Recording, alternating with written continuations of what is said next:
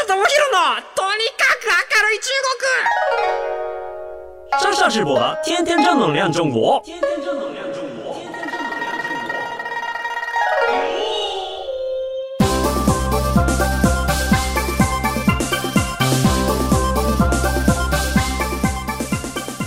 久しぶりにしめん、大家好，我是上上直播。えー皆さん、こんにちは。中国ビリビリナンバーワン日本人インフルエンサーコンテンツプロデューサーの山下智博です。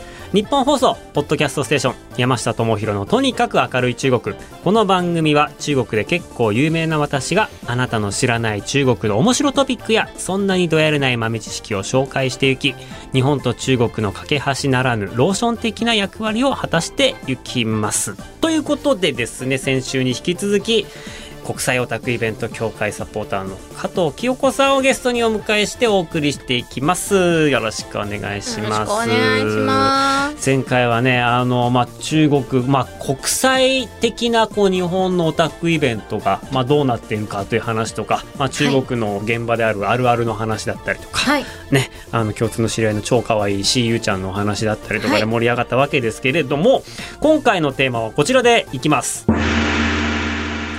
中国の腐女子とオタク業界お金事情。はいはいはいはいはいはいはい。えっ、と、僕の聞くところによると、国際オタクイベント協会っていうのは、えっ、と、加藤さんの仮の姿で、はい本職は腐女子と。あ、本職はプロの不女子 プロの失礼しました失礼しました あのですねいやこの番組のファンの方にも、あのからも、えっと、まあ、中国のラノベとか、同人誌とかってどうなってるんですか？みたいな、あの質問が来て、これちょっと私にはさばききれねえなと。これはすごくセンシティブなところで間違った解説をしてしまうと、これはもうあの集中放火を受けてしまうんじゃないかと思いまして、ね、あの、ここで加藤さんをお招きして、なんか間違ったら加藤さんが集中放火を受けるという、はいそういうような形でね、責任転嫁していきたいと。大丈夫です。大丈夫なんですね。す。異論は認めて生きているんで。異論は認めて、心は広く、はいみんなの意見をあの尊重しながらっていうところなんですけれども、はいまずちょっとね、あの、ライトな方もいるので、ムライトな方向けに。不女子というのはっていうところなんですけれども、そこから？うん、多分まあ大丈夫だと思うんですけれども、はいいわゆるこう男性と男性のボーイズラブ、そうですね。そうです、そうです。いわゆるこう、まあ、2次元から、最近でも3次元もあったりもしますけれども、まあ、男性と男性の絡みっていうところにフォーカスをして、まあ、はい同人誌っていう、まあ、漫画を描いたりですとか、はい。そのアニメのキャラクターをこう抜き出して、うん新しい物語を作って、こうカップルを作っていくっていうような創作活動、あおよびそこもなんかライトなところからディープなところ。まはでい。幅広ってあるんですけども、オールジャンルなんですか？あ、そうですね。私、あの、もうだいぶ長いこと不女子をやっておりましてですね。はいはいはいはいはあの、雑食なんですよね。なるほど。結果雑食になっていくので、い。はいはいはいはいはい。はいはいな仕事柄みたいなところもあるんですか？仕事柄もありありますけどあのもうこの不女子として目覚めたのがだいぶ早かったんですよ。早かったんだ。それ、いわゆるこう普通の、まあ、えっ、と、不女子っていう言葉が、はいネットとかに出てくる、もう、前から前からなんだ。そうそうそはあ。なのではまあそれこそ本当幼稚園の頃に「はいはいはいセイント・セイヤ」をアニメで見てあはいはいはいはい。男同士の友情じゃなくて愛情の物語だって思いながら見ていたはからそっからまあ芽生えてちょっと待ってください。やっぱり、旬、旬と一気とかにドキドキするんですか？そうそうそうですよ。うんうん春と息とかまあ春と氷河とかあなるほどなるほど。そうななんだろう私の初恋はその「セイント・セイヤの」うんうんその教皇い。初恋だったものでそうなんですよね割とちょっとでもその教皇に振り向いてほしいっていうよりは教皇がうん魚里のピスケスとなんか仲良くしてる方が私としては楽しいみたいな、はいはいはいはい。そういう感じのうん。幼少期でした。すげえ僕がスカーレット・ニードル・アンタレスとか言ってる頃に、そんな、そういう視点で見てたんですね。いやー本当美しいアニメだなって思いなるほど、はいなるほど。アテナとか脇役だったんですね。あそうですね。いらないなって思って。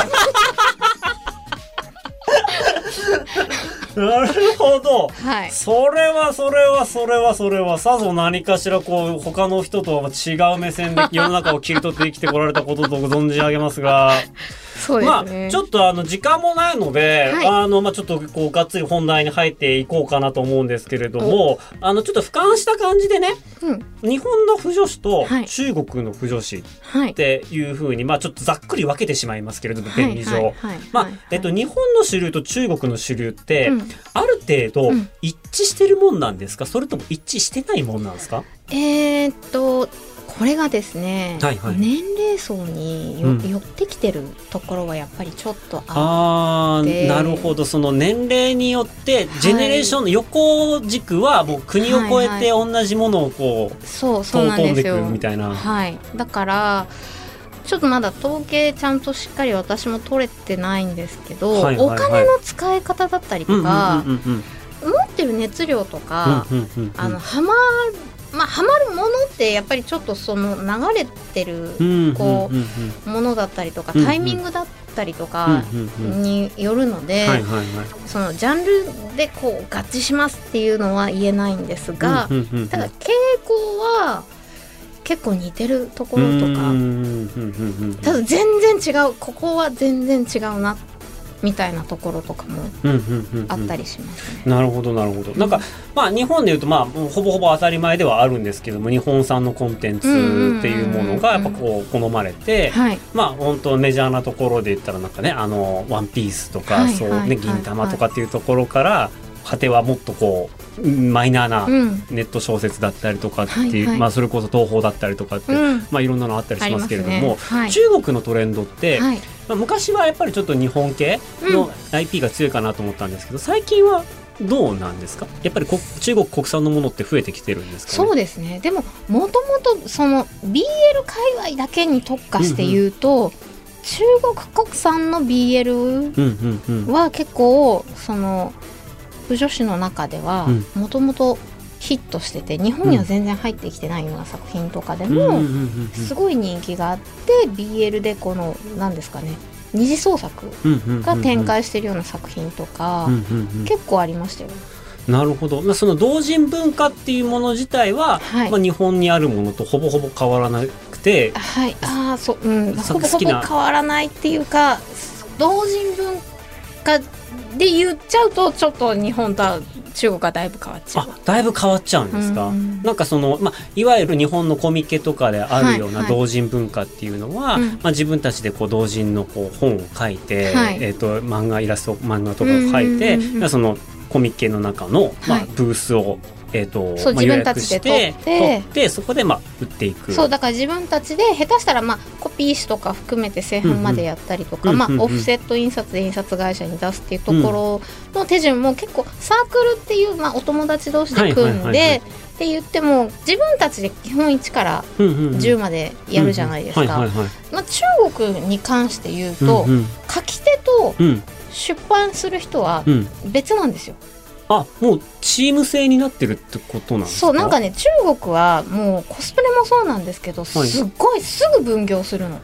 彼ら。ほうほうほうほうほうほうだからこう書く人と原作作る人漫画描く人っていうのがまあペアで例えば一つのチームだったとして、その作家が書いたものを売るのはサークル主なんですけど、うんうんうん。サークル主はもうほぼ印刷会社レベルの印刷機を持ってたりする人たちがサークル主で出展してたりすることもあるので、えっと同じ作家の作品がサークル A サークル B サークル C で出しててそれぞれ版が違うみたいな。だから表紙のこの凝り方が サークル A サークル B サークル C 違うだけだけど中身は一緒みたいなこととかあるんですよ。でそれって結局その原稿を買い上げシステムなので中国の場合は。ああなるほどなるほど、うんつまりもう書き上がったやつをまあ独占契約じゃない限りは、はいい、ろんなところに売って、はい。でそれで原稿料をもらい、はい。そこの人その人のビジネスはそこで大体終了。そうだからあの儲かるのは基本サークル主っていうシステムがすごく長く続いてうましたね。はいはいはいはい、うんあそこはそこは日本と全然違う。日本はもう完全に一人でできるだけ一人で作り切るっていう。そまあ、とかお友達と、うんうん。まあ、チームを組んだとしても基本書く人ね出店して売り子する人っていういても、うんうんうん。なんか全然知らない人が関わってるってことはほぼほぼないじゃないですか。はいはいはいはい。中国の場合はもう全然知らない人がやってることとかうんうんうん。あって、だから大ヒットしても還元されないんですよ。ああなるほどなるほど。ククリエイターである書いてる作家さんはあんまり儲かってなかったりとかするんです。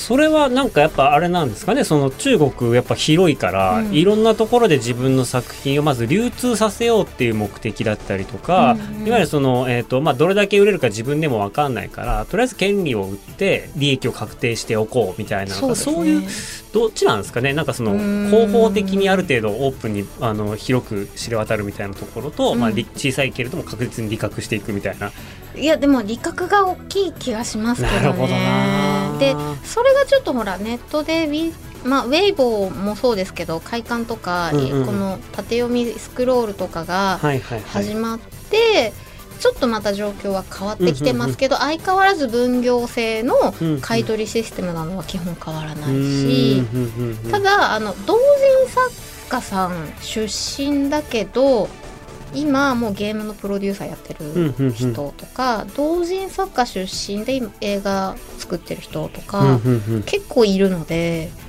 意外とだからそこでスポンサーになりますよ。サークル主からあのパトロンになりますよって言って、次の表現活動に移行してる人とか確かに確かに。結構いるので、なんかやっぱなんだかんだ言って中国の方ってうん。クリエイターといえどもどっかでビジネスマンだなってあそうなんですよそうなんです。思いますよね、コミックアップっていうね、はいあの、はい。中国で上海で一番でかいコスプレイベント同時イベントうん。も主催者もともとコスプレイヤーのはい。方じゃないですか、はだからまあそこからこうランクアップしてというか、うんあのどんどんどんどん大きいものを動かすようにこう次第になっていくときにクリエイターとしてのこだわりっていうのをうん。ちょっと押し込めて我慢することができる。うん。本当そうですよね。でなんかそのそこから先にじゃあ新しく何か始めようとか、うん。新しくそのプロデューサーやろうとかっていう転身に対して結構貪欲だし、うん。なんかあの日本のクリエイターと比べて、うん、全てがそうとは言えないけれども、はい。まあ、ビジネス感覚っ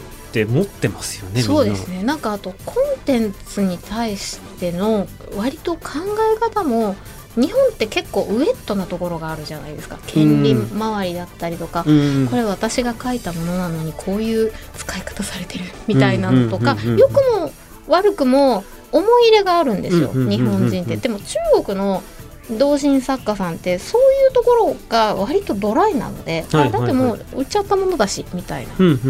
それでなんかやりたいって言って声かかってきてるんだったら、まあ、それはそれみたいな、結構感覚的にはすごいドライ。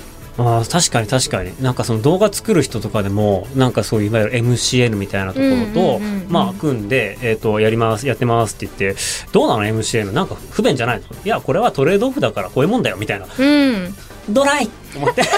とてもドライって思ってクリエイターの葛藤とかないの。とてもドライってすごく思ったことがあってそうそうなんですよ。クリエイター全体に言えますよね、うん。だからもうびっくりしたのがいろんな業界で同じく動画作ってる人が何人とかいる時話しててでいや僕は中国全土にファンがいてくれるから、うんうん。えー、といろんなところのうんイベントに別になんかその金額が大したことなくても、うん。会いに行ってでそこで、えーとまあ、実際にそこのファンと交流するっていうことは僕にとってはすごくいいことだし気持ちのいいことだな。だから僕はだから1ヶ月に1回とか2回とか呼ばれる限りは行ってるようにしてるんだよねって話したら、もう友達が一言「それ疲れない?」って。それ稼ぎも悪いし疲れるでしょ普通にみたいな言われて。そううん疲れるけどじゃあえー、みたいな。わかりますこわかります。ここういうちょっとクリエイターの,、うんうん。あの考え方の違いってやっぱありますよね。うん、だからそういうことじゃないんだよねみたいな。逆に言うとだからその気持ちでや何かやるみたいなのが通じなかったりとか、うんまあ、でも結局ねあのじゃあどれだけそれビジネスとして儲かるんですか、うん。どどれだけこう自分にお金が入ってこないと、うん。あのいい生活できないし自分の使いたいように時間使えないしっていうところを、まあ、鑑みると、まあ、向こうの言ってることも全然間違ってはいないと思うんですよ。そうですね、うん。うん、クリエイターとしてそのやり方も正しい。けれども、うん。やっぱ根本的に比率が日本と全然違うなってうん。驚いたことはありますね。そうあとなんかわかんないです。私の知ってる中国人のクリエイターさんがそういう人が多いっていうだけかもしれないですけどクリエイターでビッグなビジネスするには限度があるじゃんみたいな感覚の人が結構いる。あそうですね。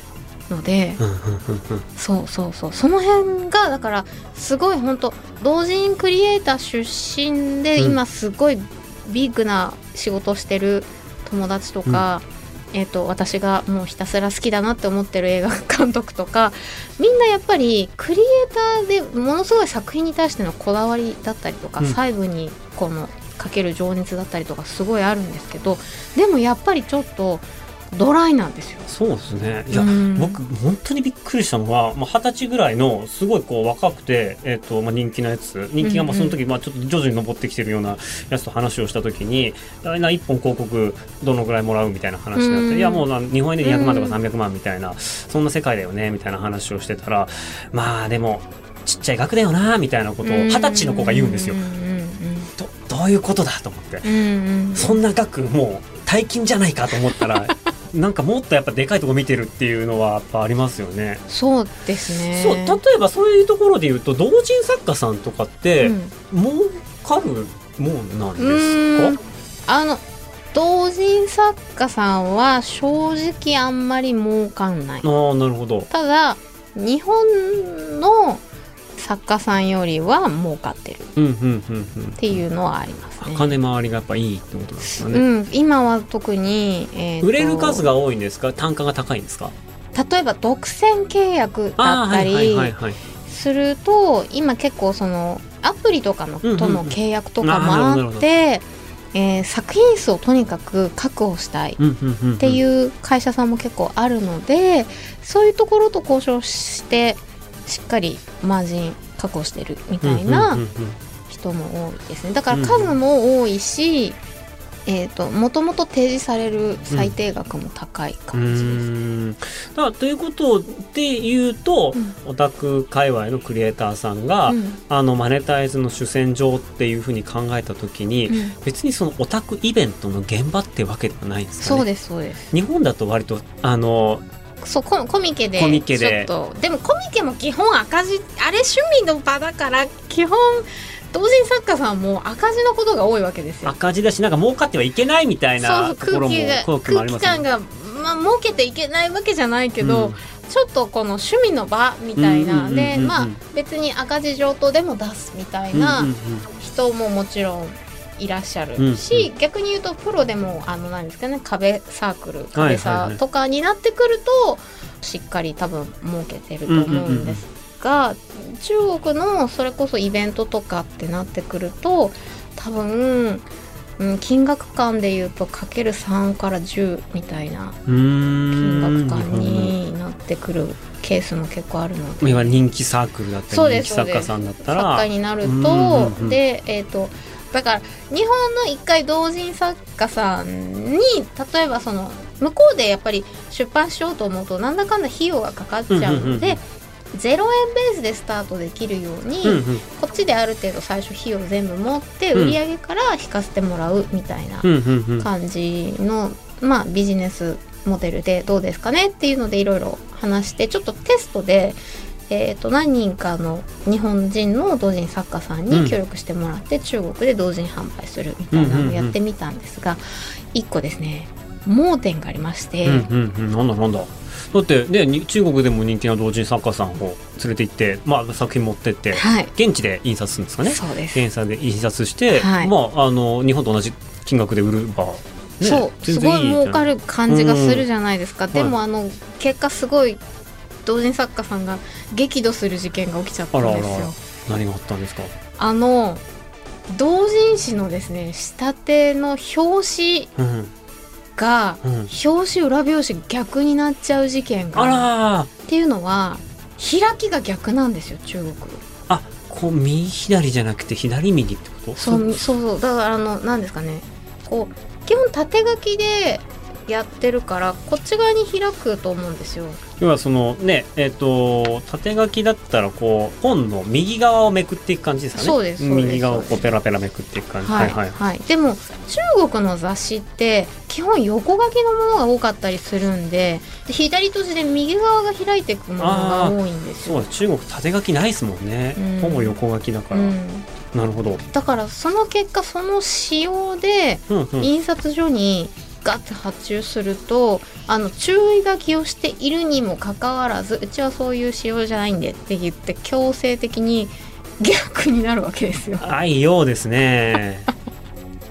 アイヤーですよこれは。アイヤー案件ですね。まあなるほど、はい。起こり得るな。泣いたね。